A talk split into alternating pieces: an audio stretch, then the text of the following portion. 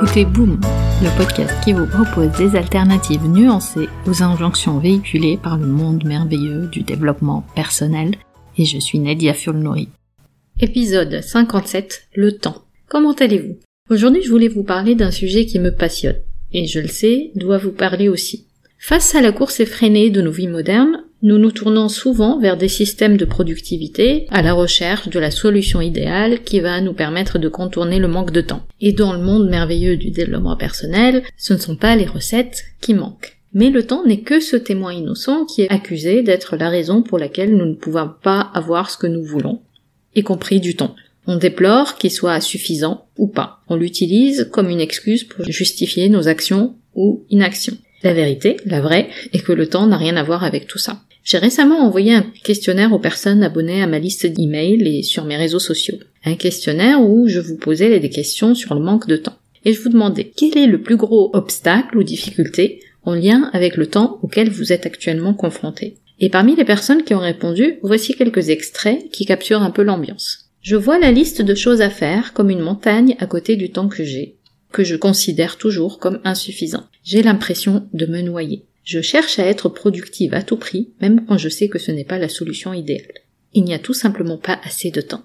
Si ces réponses vous parlent, vous n'êtes absolument pas seul et surtout ce n'est pas votre faute. Parce que quand vous prêtez une oreille au discours ambiant et à l'injonction culpabilisante tout est une question d'organisation, vous sombrez et vous vous en voulez de ne pas être suffisamment organisé comme les autres.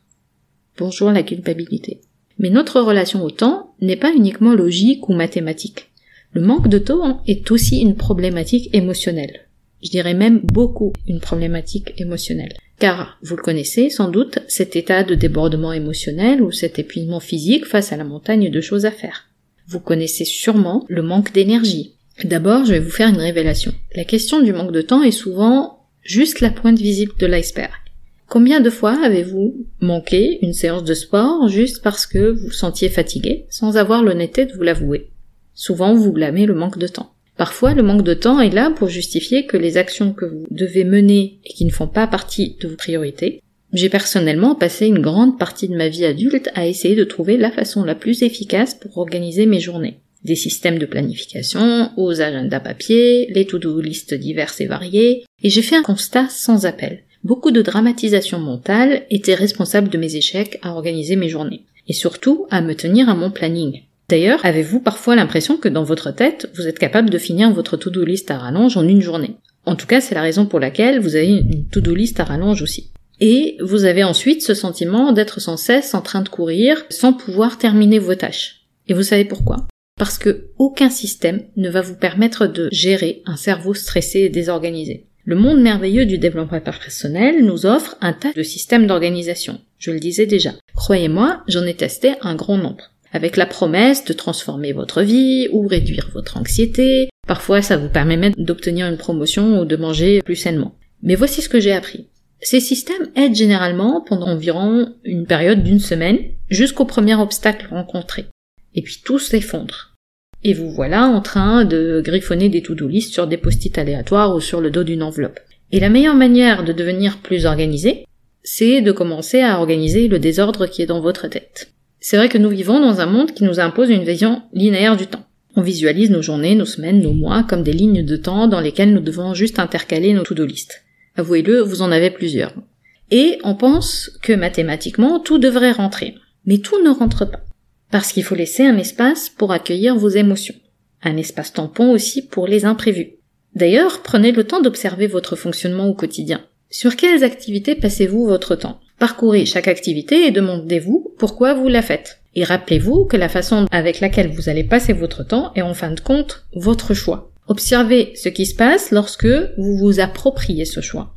Avez-vous plus de temps que vous ne pensiez pour faire ce qui compte vraiment pour vous? Ou au contraire, changeriez-vous quelque chose? Maintenant, laissez-moi vous aider à développer cette compétence autour du temps. Si vous vous sentez prête à libérer du temps pour prendre soin de vous, quelle que soit votre situation, rejoignez-moi et un petit groupe de femmes motivées dans le Bootcamp Self-Care à partir du 23 février. Toutes les informations sont disponibles sur la page nedia.sofrolab.com. Je vous mettrai le lien dans les notes de l'épisode.